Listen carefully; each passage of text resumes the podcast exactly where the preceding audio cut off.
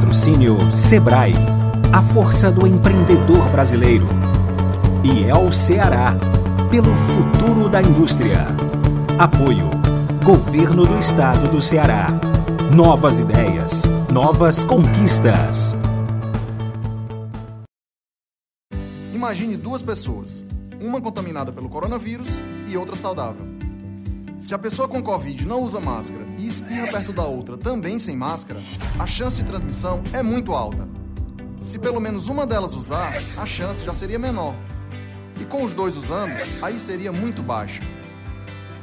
Se sair, use sua máscara, cobrindo bem nariz e boca. E mantenha o distanciamento. Faça sua parte. Olá, amigos da Trend CE. Aqui quem fala é Peri Negreiros, jornalista da multiplataforma de conteúdo especializada em investimentos e tendências de negócios no Ceará. Estamos reunidos aqui para mais um webinário do Cenário Trends, que faz parte do nosso cronograma de conteúdos estratégicos. Hoje o nosso tema é nova lei de licitações, as novidades e as repercussões para as empresas. Nossa proposta é promover um debate a respeito da nova lei de licitações, que estabelece diretrizes para os processos licitatórios, organiza novas modalidades de licitação e define punições mais rigorosas para as fraudes. Com isso, buscaremos realizar um encontro que ajude a entender melhor quais são as mudanças e as novas oportunidades para as empresas a partir da nova lei, entendendo como isso afetará os processos de licitações. Temos aqui conosco hoje o Andrei Aguiar, ele é sócio do escritório Aguiar Advogados, e também o Marcelo Magalhães, que é procurador do Banco Central. Gente, vamos direto ao, ao, ao nosso bate-papo. Eu queria abrir com uma pergunta geral, né? Que é justamente pedir de vocês a visão geral sobre a nova lei, sobre esse projeto da nova lei de licitações que foi enviado ao presidente da República para sanção. Queria ouvir primeiramente o Andrei. Bom dia, boa tarde, boa noite. Doutor Andrei, como vai? Tudo bem? Tudo jóia, Beri. Primeiramente, agradecer ao convite mais uma vez um prazer estar de volta ao Cenário Trends, conversar com essa sua audiência qualificada e sobre um tema né, que está aí na ordem do dia, extremamente relevante, não só para os operadores do direito, mas também para empresários né, que, que utilizam a, a plataforma da Trends e para toda a sociedade de modo geral. Nós temos a, a, a visão, o Peri, de que a nova lei de licitações, o projeto que está aí para a sanção do, do presidente da República, ele avançou é, em relação à, à, normatização que a gente tinha. Trouxe um, um, um sistema mais racional, né, trazendo algo que estava na, na, jurisprudência já dos tribunais para dentro da norma, é, trazendo a, a, a, regulamentação do RDC e do pregão para dentro também da, do mesmo código da nova lei de licitações, de modo que você possa né, fazer um, uma análise sistêmica dentro da mesma norma, dentro dos mesmos preceitos, trazendo também princípios novos, né, que já era utilizado na jurisprudência, mas não estava dentro da lei de licitação, um princípio da transparência, enfim, diversos outros que, que também vão ser utilizados e, e têm absoluta relevância e importância para a, as licitações e os contratos públicos. Então, a, a visão, a visão primeira, a visão geral, é uma visão positiva, a gente traz vedações também à, à contratação de, de, equipamentos de luxo, a gente traz também, dentro dessa, dessa nova normatização, uma, um catálogo eletrônico de produtos que pode padronizar, pode vir a padronizar as contratações públicas realizadas pela administração pública, que pode também dar, dar uma maior organiz, organizacidade né, da, da, da, de todo o sistema de compras públicas. Enfim, é uma visão positiva, Pedro. Obrigado, doutor Andrei. Queria ouvir a palavra agora do doutor Marcelo. Bom dia, boa tarde, boa noite, doutor Marcelo. Qual a sua visão geral sobre essa nova legislação? Olá a todos, obrigado pelo convite, Peri. Um, um, um prazer estar aqui com meu colega Andrei. É, é, agradecer e, e, e, saudar essa oportunidade da gente tratar as primeiras né? São as primeiras conversas sobre a nova lei. A gente, ela está ainda em vias de sanção do presidente, mas a gente acredita que não vai haver muitas mudanças. A gente já está trabalhando com esse texto aí para o futuro, né? Ela, a lei teve um cuidado especial de permitir, ela, na verdade, ela não tem uma vacácio legis propriamente dita, mas ela permite que os atuais gestores permaneçam na, com a redação da lei anterior, da, da 8666 e da lei do pregão, por até dois anos da data de publicação. Então, ela permite um. Ela, ela, ela, ela impede que a gente use parte de um e parte de outro. Eu não posso fazer um sistema híbrido, mas até dois anos eu posso ainda ficar com as disposições antigas. Isso foi importante porque, no período de começo de mandato, principalmente para prefeitos, para começo de mandato, tomar pé de gestão tomar pé de situação econômica, combater pandemia e ainda é, é, treinar pessoal para uma lei nova seria realmente um caos. Então a gente vê aí com, com, com bons olhos essa questão dessa, dessa possibilidade de, de, adotar ainda a linha antiga por dois anos. No geral, o doutor André foi muito feliz quando, a, quando ele fala que a lei, ela, vamos dizer assim, em alguns aspectos, a lei traz mais formalidades. Em outro, ela traz a possibilidade de, de instrumentos de tecnologia da informação. Né? Ela foi uma lei pensada, por exemplo, para a gente ter, em breve, é, os governos federal, estaduais, municipais e o distrital ter a possibilidade de uma vitrine de produtos, uma vitrine eletrônica de produtos, como se todos os fornecedores do país fossem funcionar como uma grande Amazon, e eles estão lá, os produtos eletronicamente postos para a administração ir lá e já pegar o menor preço, tá? Então ela permite, é, ela facilita quando ela é, explicitamente fala na adoção dos mecanismos de tecnologia da informação. Em algumas situações, né, como exigências, como a questão de padronização, como a necessidade de contratação de um percentual mínimo de uma categoria ou outra, ela parece ter descido a detalhes que podem trazer novas, novos procedimentos internos. Então, ela facilita de um lado e traz mais exigências do outro. Ela traz mais exigências do outro, e aí eu vou pegar um gancho também que, que, que o doutor Andrei falou, ela traz mais exigências por um outro lado, porque ela incorpora muitas das jurisprudências de controle do Tribunal de Contas da União. Então, ela incorpora instruções normativas do governo federal, ela incorpora jurisprudências consolidadas do Tribunal de Contas da União, principalmente na parte de controle, e ela vai incorporar regimes regulatórios de pregão, de, de RDC, de, de, do carona lá da, da, da, da, da ata de registro de preço. Então, ela tentou englobar tanto legislação nacional, como regulamentação federal, como jurisprudência consolidada do Tribunal de Contas da União. Por isso que ela fica imensa, com quase 200 artigos.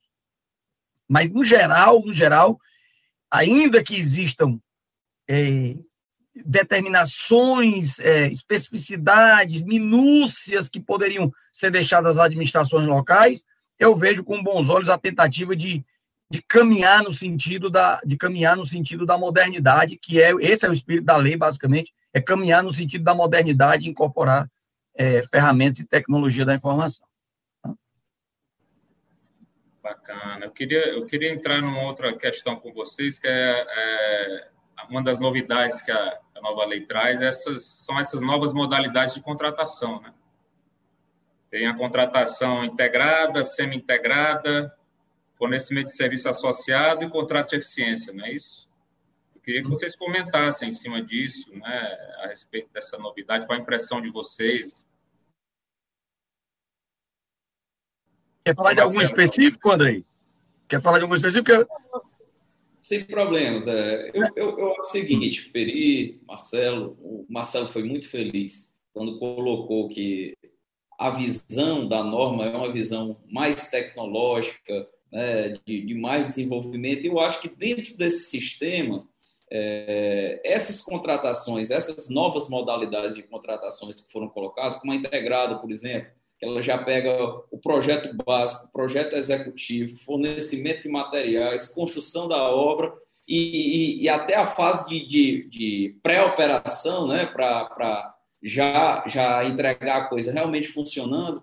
Eu acho que, que tem um ganho aí, é, tanto de tempo quanto financeiro para o poder público, porque é, normalmente o poder público ele vai preparar o projeto básico, ele vai preparar o projeto executivo, ou algumas vezes até contrata alguém para fazer o projeto básico e para fazer o projeto executivo. Quando a, a, construtora ou a empresa, seja lá de, de, de qual é, atuação for, de qual área for, vai de fato ser contratada para executar, aí tem controvérsias acerca da, do projeto básico que foi formulado ou do projeto executivo. Isso vai gerar aditivo contratual, porque ele não está adequado para a realidade daquela contratação. Então, quando você faz uma contratação integrada, você já deixa na mão de um mesmo fornecedor a obrigatoriedade de fazer todo, toda a cadeia e de entregar aquilo pronto funcionando. Então, se tiver algum problema no projeto básico, a culpa vai ser do fornecedor. Se tiver alguma, algum problema na, no, no projeto executivo, a culpa vai ser dele. O material ele vai ter que entregar. E ele vai ter que, inclusive, entregar a fase de pré-operação. Ou seja, o produto ele tem que ser entregue à administração pública funcionando. A semi-integrada, ela só não vai ter o projeto básico, tá? mas também, de, de igual modo, ela vai ter todas as fases, todas as outras fases, que ele vai ter que entregar o, o projeto funcionando.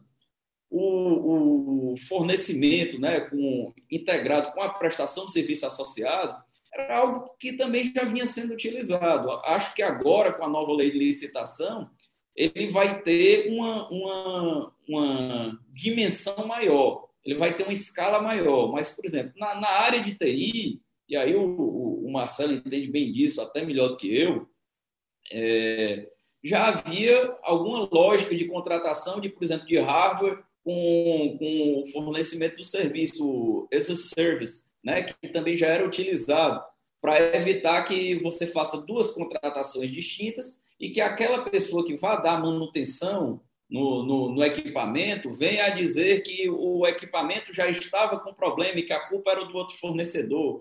Então, essa modalidade de contratação integrada, eu também vejo como positivo, assim como o contrato de eficiência. Né? O contrato de eficiência ele é o, o típico contrato ganha-ganha. O fornecedor ele vai ter que gerar economia para a administração pública e vai ganhar um percentual acima disso.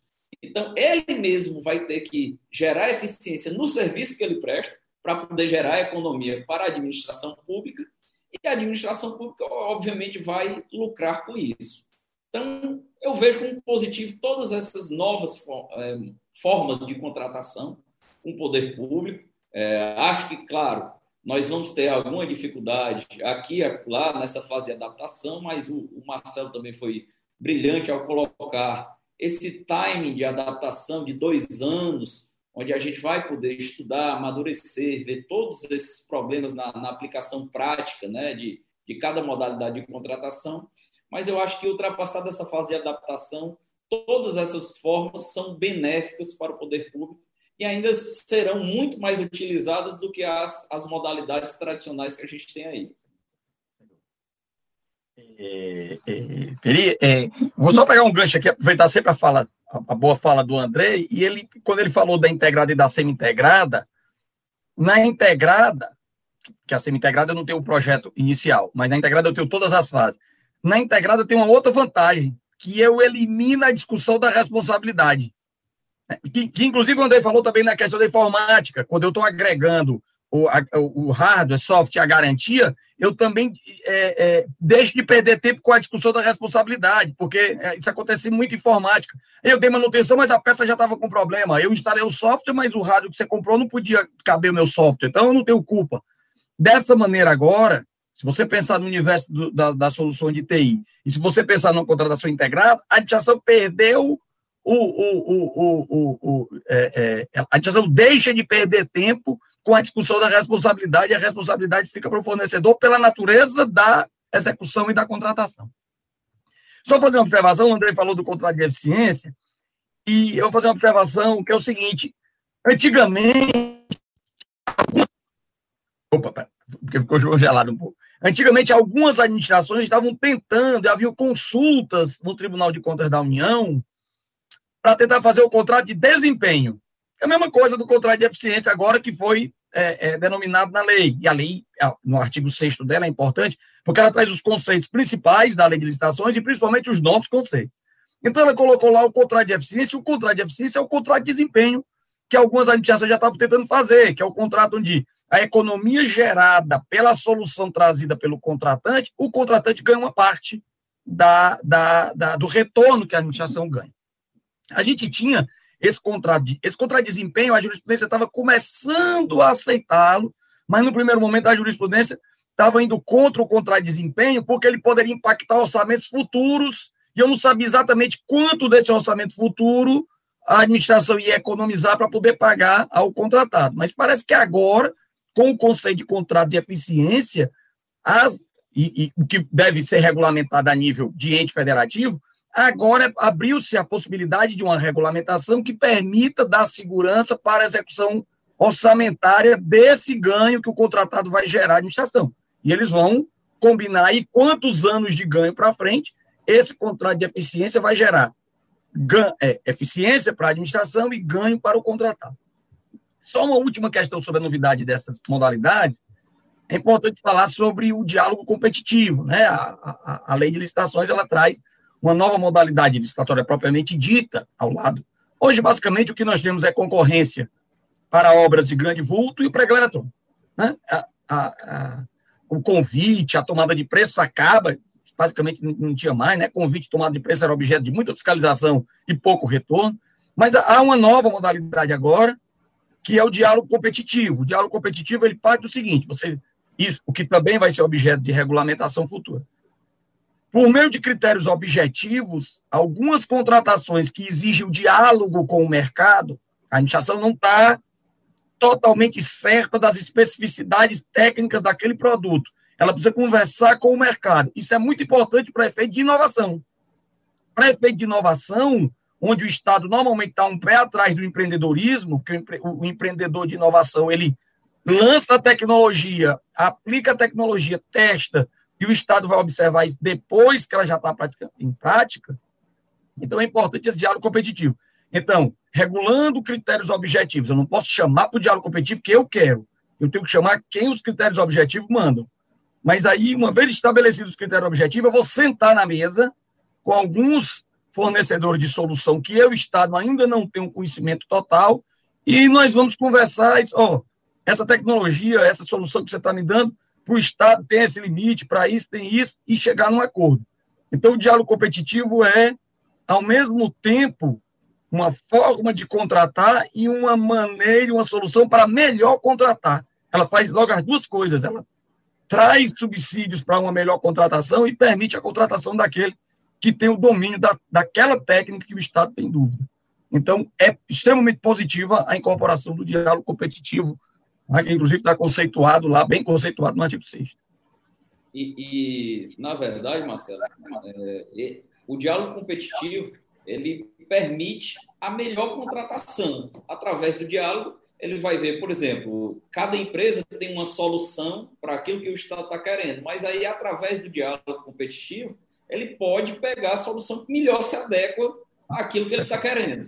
Então, é, é, é, uma inovação trazida pela, pela lei de licitações, a nova, muito bem lembrada por você, e que eu acho que também, é, com o amadurecimento do Instituto, vai permitir é, uma eficiência muito maior para a administração pública. O, o André, quando, eu, quando, eu, quando o diálogo competitivo finalmente foi para a lei, tudo do jeito que ele foi colocado na lei, ainda estava com medo dele né, ser, ser alterado, ser cortado, mas do jeito que ele foi finalmente colocado na lei, eu só me lembrei da fala do ministro Luiz Roberto Barroso, que ele disse que ia chamar empresas para conversar sobre o voto virtual, sobre o voto digital, sobre o voto em aplicativo de celular. Né? Eu só me lembrei que é, que, que é o, o, o, diálogo competitivo é basicamente, é, ó, nós queremos fazer uma coisa, mas não sabemos ainda como fazer. Vamos conversar. O diálogo competitivo vai permitir esse tipo de, de, de solução. Me lembrei demais da, da fala do, do ministro Roberto Barroso lá no, no, primeiro turno das eleições. Bacana, doutor Marcelo. E pegando aí o gancho da, da, dessa questão da competitividade que vocês estavam discutindo há pouco, é, eu posso colocar a seguinte questão, que é sobre essa, essa, essa parte do projeto que ele traz sobre as contratações de grande monta, né? A necessidade de constar nos editais a obrigatoriedade de fornecedor de fornecedor implementar um programa de integridade de até seis meses após a contratação. Vocês acham que tal exigência pode restringir o número de participantes das, das licitações ou deixar as grandes empresas a, a, e afastando os pequenos de repente? O que vocês pensam sobre essa, essa parte da lei? Peri, na, na verdade, esse é um tema que, que já vinha sendo tratado por alguns estados, Distrito Federal, Rio de Janeiro, editaram normas estaduais já estabelecendo essa, essa obrigatoriedade de implementação de um programa de integridade para contratar com a administração pública e também as normas elas vão ter variações, né? mas de, de, de um modo geral elas estabelecem um período para adaptação após a contratação. Então, é, o fato de não ser uma condição para participação do certame, eu acho que já é, refuta essa argumentação de, de, violação ao princípio da ampla competitividade, né? de afastar possíveis competidores. Porque a, a, a, obrigação que ela vem constando na nova lei de licitações para implementação do programa de integridade é após seis meses da contratação, ou seja, até seis meses da contratação, melhor dizendo. Então, após você ganhar a licitação, após você firmar o contrato com o poder público, e já está sendo remunerado pelo serviço que você está sendo prestado, é que você tem que implementar o programa de integridade. Pode até ser que, num primeiro momento, a gente tenha alguma dificuldade, né? gere alguma discussão, mas eu acho que a gente tem que pensar um pouco mais adiante. A longo prazo, a gente vai conseguir implementar programas de integridade de, um, de uma forma geral, dentro do empresariado que se relaciona com o poder público, porque na medida que as primeiras licitações forem acontecendo, as empresas vão começar a implementar os seus programas de integridade, que passará a ser uma segurança não só para o poder público, mas também para a própria empresa. Isso até, o Peri, foi, foi trazido na lei anticorrupção como uma medida para gradação da pena em, em eventuais desvios ocorridos por, por, gestores das empresas. Então, a, a lei anticorrupção ela trouxe a possibilidade de punição da pessoa jurídica. E dentro dessa punição, um, um dos fatores para a gradação da pena é justamente a existência de um programa de integridade. E mais do que isso, o, a implementação de programas de integridade, como é o compliance, enfim, de um modo geral, ela demanda um, uma cultura dentro da empresa, né? Não é algo que você traz da noite para o dia. Então, o fato da norma trazer esse, esse incentivo, né, que já era o caso da lei anticorrupção, e que agora a nova lei de licitações traz isso como regra, eu acho que a gente está dando um grande passo para avançar culturalmente, o que trará benefícios não só para as empresas ou para o poder público, mas eu acho que para a sociedade de um modo geral. Então, eu, reputo como muito bem-vinda. Acho que não afastará os pequenos, muito pelo contrário. É, nessa primeira fase de adaptação, muitas empresas pequenas, que, que, especialmente aqui no estado do Ceará, que tem um programa de contratação de, de micro e pequenos empresários muito grandes dentro do, do setor de compra, organizado pela CEPLAC. É, nesse primeiro momento, será uma grande oportunidade para as empresas implementarem programas de integridade dentro da, da, das suas corporações, dentro do seu âmbito. É, o, o, o, o, perfeito. É, na verdade, é, o, o, que o Andrei é, quis dizer é o seguinte: tá, quer vender para o governo ter seu programa de integridade. Esse foi o recado claro. Não é esse recado claro, não é só do, do Andrei, não. A lei deixa esse recado claro. A nova lei de licitações deixa esse recado claro. Você quer vender para o governo, você tem que ter um programa de licitações. É porque às vezes o empresário ele fica achando, meu Deus, um programa de integridade vai ser uma coisa caríssima e tudo, mas o programa de integridade é adaptado ao tamanho da empresa. Empresas pequenas, se elas tiverem um canal de denúncia, um código de ética e uma política de treinamento permanente, ela tem programa de integridade. Ela não precisa ter um diretor ganhando muito dinheiro, ligado diretamente ao presidente da empresa, e uma sala com 10 pessoas, ela não precisa disso. O tamanho dela diz qual é o tamanho do programa de integridade dela. Como o André falou, Se a empresa, qualquer que seja o tamanho, está lá, colocar dentro dos funcionários uma cultura de integridade, de respeito à norma, ela tem um programa de integridade. Se ela consegue comprovar que ela tem uma cultura de respeito às leis e respeita o, o, contrata, o contratante, respeita as licitações, ela tem um programa de integridade. Isso é muito mais importante do que ter uma sala com 10 pessoas apenas formalmente dizendo que é um programa de integridade. Mas a lei é muito clara, quer vender para o governo, independente do grande, porque a questão do grande vulto é a instalação, é, é, é, a questão do grande vulto, que está lá no 25, ela obriga que contratações de grande vulto em até seis meses tenham um programa instalado.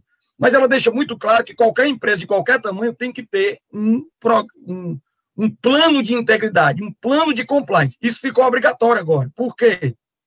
Primeiro, porque ela é critério de desempate. Ela é o quarto critério de desempate até o programa de integridade. Isso já é muita coisa. Isso já era o suficiente. Além disso, uma empresa punida para ser reabilitada só pode ser reabilitada se tiver programa de compliance. Um dos critérios para ser reabilitada é ter um programa de compliance. E a outra é que do, é, na 12846, na linha de corrupção, que o André lembrou bem, na linha de corrupção tem lá a instalação do programa de, de compliance como um dos, das atenuantes. Se você tiver um programa de compliance instala, é, estabelecido na sua empresa, se você receber uma sanção, essa sanção tem que ser medida mais para o piso dela se você tiver um programa de compliance. Isso era na lei de corrupção e ficava em dúvida se isso valia para a lei de licitações. Mas agora a lei disse um dos critérios para dizer qual é o tamanho da pena é se você tem ou não um programa de integridade instalado. Se tem, a pena vai para o piso. Se não tem, a pena vai tender ao topo.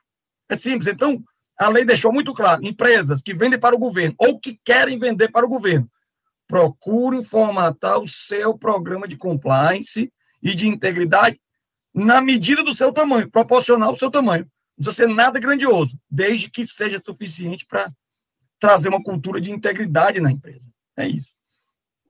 Marcelo, e muito interessante, você colocou que o, que o programa ele se adapta ao tamanho da empresa, porque muita gente pensa, ah, eu tenho que criar um setor de compliance dentro da minha empresa. Ora, o setor de compliance né, é, é simplesmente a verificação se as normas estão sendo seguidas. Então, numa microempresa, você pode ter o compliance lá, sendo até o próprio dono da empresa fazendo essa verificação, ou um funcionário que ele tenha fazendo a verificação se o código de conduta está sendo cumprido, se as normas estão sendo seguidas. Então, ele se adapta realmente, como, como você bem colocou. Às vezes, assim, é só, às vezes é só a falta de uma orientação. Fica, vem aquela imagem vendida como algo muito trabalhoso, muito caro, mas com orientação, com algum é, é trabalho interno ou externo, ele coloca para rodar um programa de compliance e fica com esse programa e só vai adaptando a, a, ao crescimento da empresa, entendeu? Interessante os senhores desmistificarem esse ponto, né? Então, outra questão interessante do curiosa até do, da, da, do texto da norma, é que há uma, é, é uma vedação né, à aquisição de bens de luxo para a administração pública. Queria que vocês escrevessem um pouco melhor como é que é essa parte, doutor André. O senhor pode passar isso para nós? Outra inovação muito bem-vinda também pela nova lei de licitações, é, ela traz lá, o, o Peri, Marcelo, a, a previsão de que a administração ela não precisa ter o bem mais luxuoso que, que exista no mercado para cumprir a sua missão. Basta que ela tenha um bem que seja adequado à, à finalidade que ela quer utilizar. E aí, óbvio, é, isso vai precisar de, de regulamentação, né? vai ter que ter um, uma regulamentação que virá, é, terá como teto a regulamentação do poder público executivo federal Cada poder vai fazer a sua regulamentação, cada ente federativo vai fazer, os estados, os municípios, todos eles vão ter a sua regulamentação, mas vão ter como teto o Poder Executivo Federal. E, bom, a gente está acostumado a, a, a ver os, os, grandes carros luxuosos, por exemplo, é, os carros pretos do Executivo, a, aquele luxo utilizado pelos, pelos ministros, pelo presidente da República, pelos governadores. E a, a, a função da lei é justamente combater né, essa, essa, essa utilização do, dos artigos de luxo por aqueles que ocupam cargos no poder público. ela visa simplesmente o atendimento à finalidade. O, o, o mínimo necessário para atender à finalidade da, da, daquela função, daquele bem a ser adquirido, será o necessário para o poder público. Vamos aguardar, né, mais um, um, um dos, dos pontos que tem que ser amadurecido ainda, porque a gente tem que aguardar a regulamentação que será feita pelo Poder Executivo Federal. A partir daí vai servir de base para todos os demais órgãos públicos. Mas já é mais uma sinalização trazida pela nova lei de licitações, assim como fez no programa de integridade. Né? Ela vai dando sinais de evolução né, do país enquanto sociedade. A gente teve uma grande evolução com a criação da lei de licitações, né? O, o ministro Aires Brito, a, a quem é, reputo uma das pessoas mais conscientes, mais estudadas, mais é, até gentis dentro desse, desse ambiente do, do, direito que eu conheço, ele dizia muito é, que a lei de licitações não era, obviamente, o ideal, mas era a melhor experiência que a gente tinha tido quanto a, a, a uma norma para a contratação entre o poder público e, e, e, entes privados, né? Então, a gente agora evoluiu, a gente conseguiu ter algo melhor do que a melhor experiência que a gente tinha. E essas sinalizações, elas são muito importantes, porque permitem que, que os órgãos julgadores, que os órgãos de controle, eles possam atuar de forma mais incisiva. Acredito que isso, a longo prazo, vai trazer um ganho muito significativo para a sociedade e um ganho cultural. É, pois é, é engraçado, é, eu estava, é, quando eu estava estudando essa lei, eu estava estudando ainda aquele, o PL 1292 de 95, Câmara, passou muito tempo, tudo, que era a base do. E ela e não tinha essa, essa ideia da questão da, da vedação à contratação de luxo, ela é nova agora, né? O artigo 20 aí ele inova no que já vinha sendo discutido em todo desde 1995, aí, 25 anos de discussão, e ele é coisa aí desse ano de 2020, talvez em face de, de, de, do controle social e do controle que a mídia faz sobre as contratações, né? Que a mídia, e tanto a mídia como a, a, a população é, é, organizada em redes sociais são excelente fonte de controle do abuso dessas compras de luxo. Né? Então, eu acho que é, é extremamente positivo e, e, e, mais positivo ainda é que ele deixa para a regulamentação do, é, é, local dos entes federativos é, é dizer é, quais são é, o que eles consideram produto de luxo, produto comum. Né? Produto comum, nós temos várias.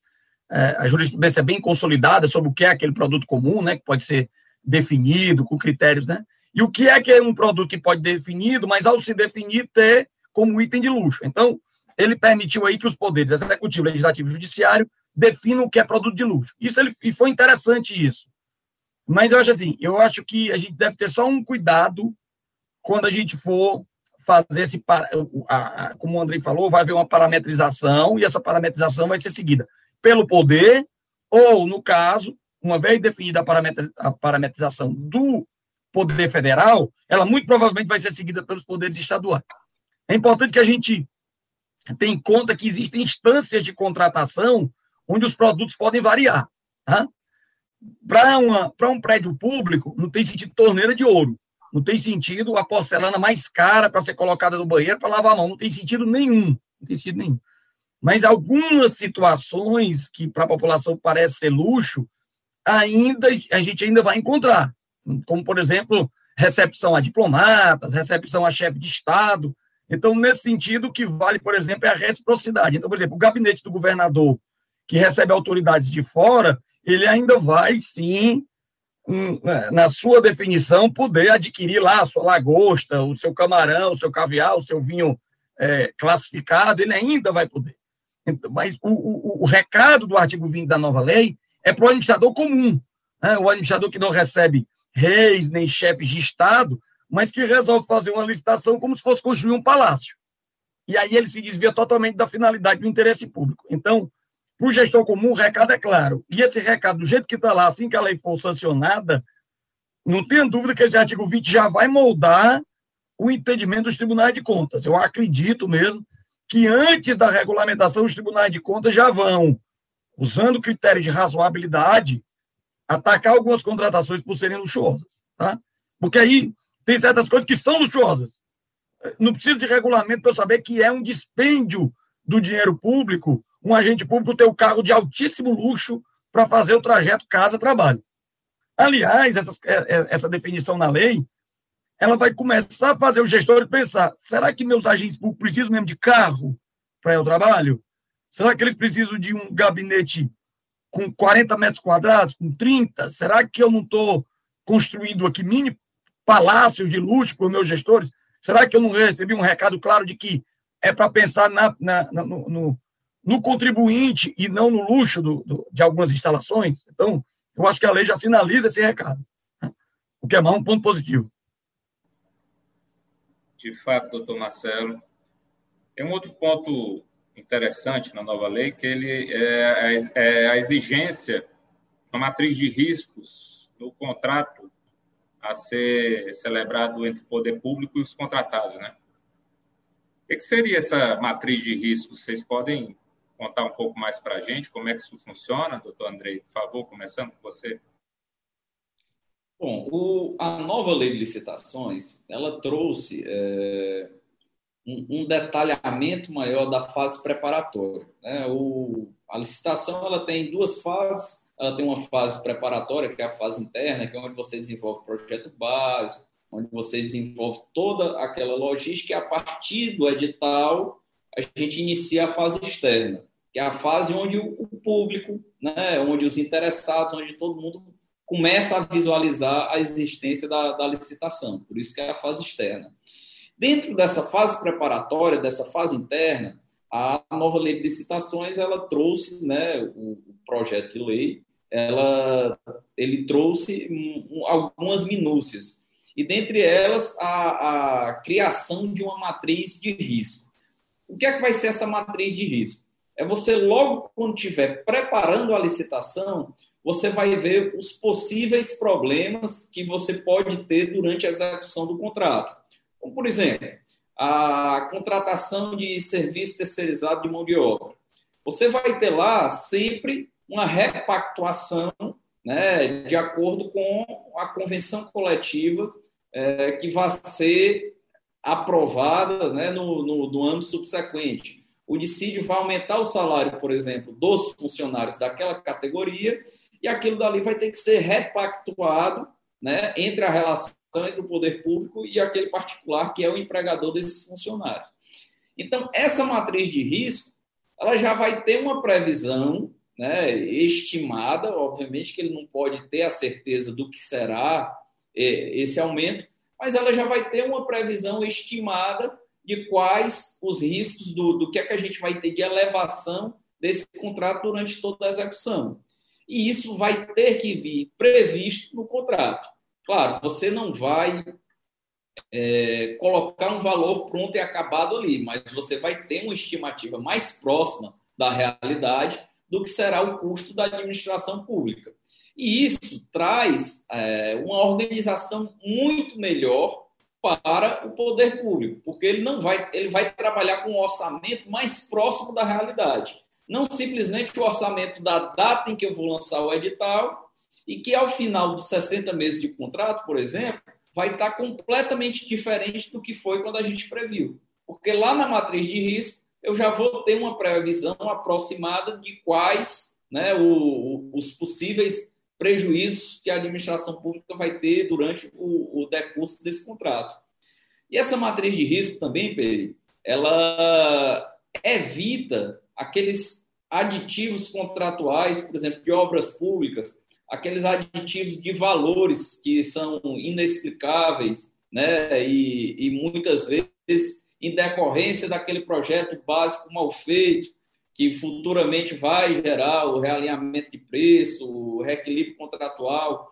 Quando você obriga o gestor público a ter que planejar e a ter que colocar uma matriz de risco para já ver no decorrer de todo esse contrato o que é que eu posso ter de prejuízo, você minora né, essa questão do, do realinhamento de preço, do reequilíbrio contratual, dos aditivos de valores é, inesperados, você elimina esse risco da surpresa para o administrador público durante a execução do contrato.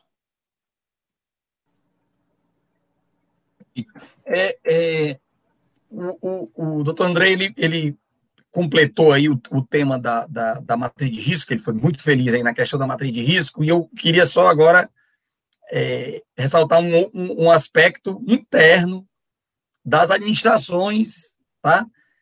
É, que é o seguinte, eu vou falar mais agora para os administradores. A matriz de risco, sem dúvida, será o grande aprendizado a ser adquirido nesses dois anos da vacácio leste, será a questão da matriz de risco, como foi dois anos atrás, a, instrução normativa que exigiu o termo de referência, que transformou o, planejamento das licitações, que você vê de há muito tempo as licitações têm focado no planejamento como forma de garantir a execução. Então a gente tinha algum cuidado com o planejamento, muito cuidado com a execução. Aí se viu que a execução às vezes estava pagando incêndio, então temos que evitar incêndio. Então como é que nós vamos fazer isso? Nós vamos fazer isso com a, a, aumentando as responsabilidades e os controles na fase de planejamento.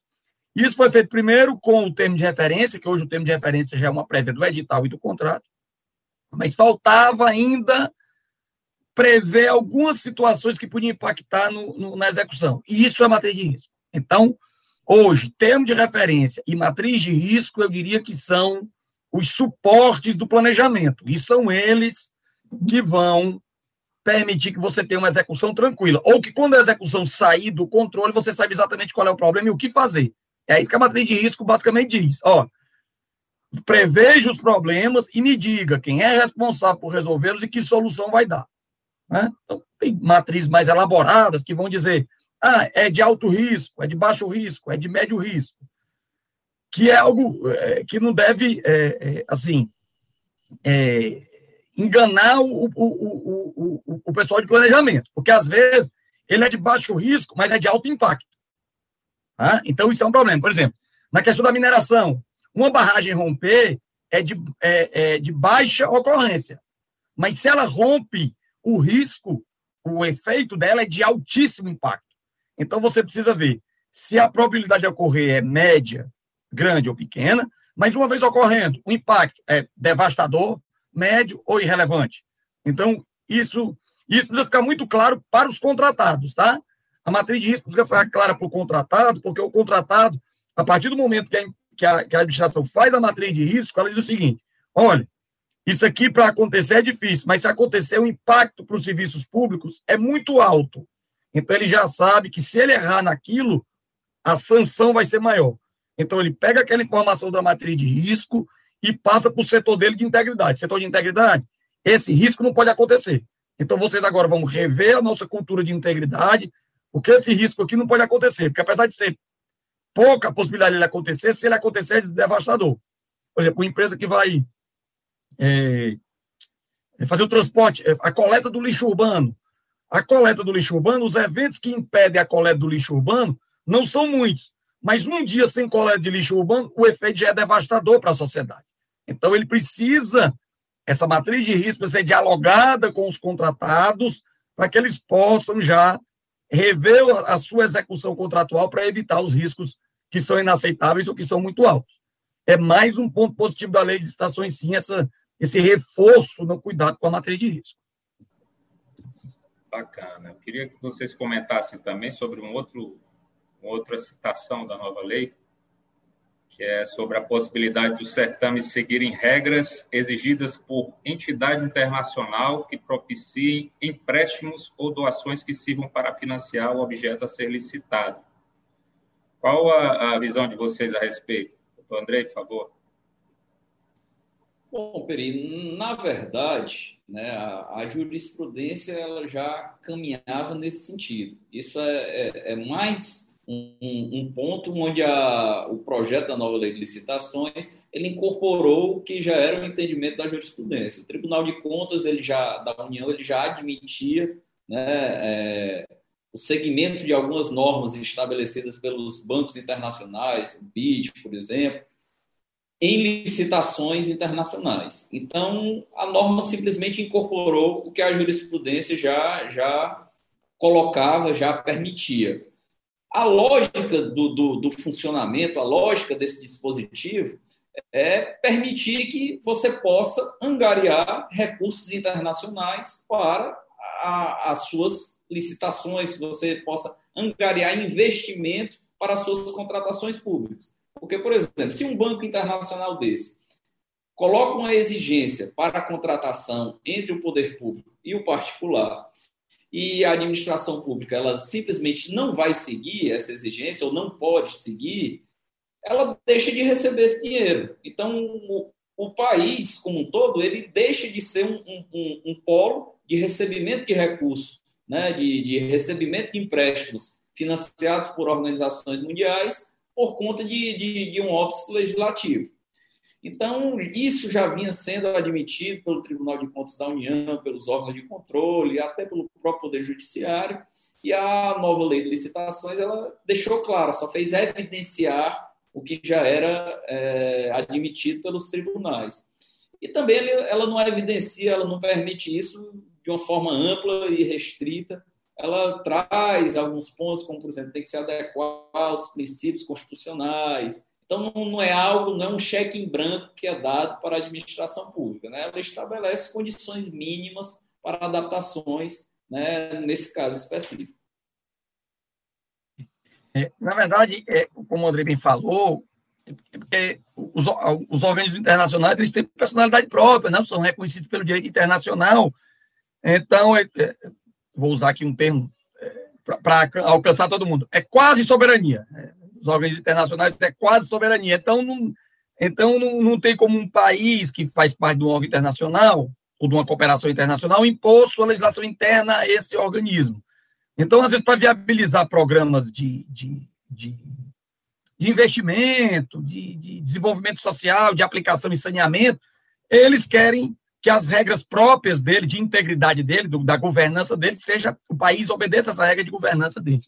Isso vai ser importantíssimo aí para a questão de vacina, porque nós vamos assinar aí contratos de adesão a, a laboratório, né? Na verdade, quem, quem vai dizer quais são as, as regras de, de, do fornecimento e venda são os laboratórios. Né? Nós vamos meio que aderir a esse laboratório.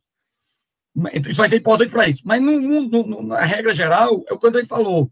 São organismos internacionais de, de financiamento que querem as regras de governança dele sendo seguidas pelo país. Agora, como o André muito bem destacou também, não é um cheque em branco. Por exemplo, fica proibido que a gente aceite desconsiderar direitos trabalhistas, por exemplo. Então, ó, para você receber dinheiro, as pessoas que vão operar esse dinheiro do país têm que ganhar metade de salário mínimo. Isso não é aceitável. Tá? Então, então, a gente, ao mesmo tempo, a gente respeita a, soberania, a quase soberania do organismo internacional, mas ele respeita nossos direitos humanos, trabalhistas, nossas garantias constitucionais. Tá? Então, acho que ficou um bom acordo desse jeito. Você respeita aqueles direitos que a gente tem como fundamentais, nós respeitamos sua regra de governança, o dinheiro vem, nós aplicamos, depois as regras de controle e de transparência são as mesmas, né? porque o Brasil segue a regra de transparência da OCDE. Então, o dinheiro que a gente gasta aqui, a forma que a gente controla aqui, é fruto da experiência e das recomendações da OCDE.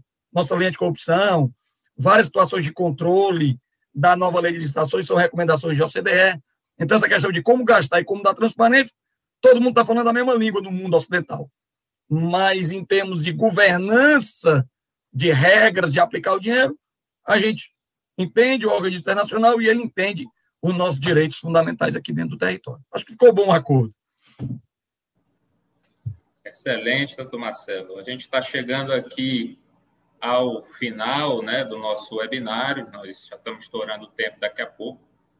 Então, eu queria pedir a vocês um momento para as considerações finais, começando pelo doutor André, que já é nosso sócio aqui na 3CE. Prazer em tê-lo mais uma vez aqui conosco, doutor André. Obrigado, Peri. O prazer é nosso. Como disse, agradeço mais uma vez o convite. Estamos sempre à disposição para debater essa audiência qualificadíssima que a Trends tem. Cumprimentar também o doutor Marcelo, que é um prazer participar desse debate qualificado com ele. E estamos à disposição. Sempre que precisar, podem nos chamar, que nós estaremos à disposição. Bem, doutor Marcelo, por favor. Que, não, eu quero dizer que, que eu estou eu tô estreando aqui, né, na, no canal, mas considero uma ótima estreia com sua condução e com a participação do meu colega estimado André Aguiar, né? e, e, fico feliz pela forma como o debate transcorreu, parabenizo a forma como o debate transcorreu, achei essa, essa, essa complementação de informações muito, muito boa, a gente né, acabou definindo pontos fechados, mas a gente teve liberdade para comentar vários assuntos. Então, parabenizo sua condução e estou às ordens, a novos convites, estou às ordens, viu? Obrigado, é, espero que a, que a audiência fique satisfeita com, com essa nossa conversa. Será um prazer, com toda certeza, tê-lo aqui conosco novamente, doutor Marcelo. Obrigado. Obrigado a todos vocês, a, audiência também, que nos acompanhou em mais um webinário. E deixo o meu até breve, desejando saúde a todos nós. Tudo de bom. Tchau, tchau, gente. A pandemia não acabou. A prevenção contra o coronavírus deve continuar. Veja como lavar suas compras corretamente. Embalagens de plástico e vidro podem ser lavadas com água corrente, sabão ou detergente. Para embalagens de papelão, use álcool 70%. E para lavar frutas e verduras, use uma solução com água sanitária. Não é hora de relaxar. Previna-se e proteja sua família.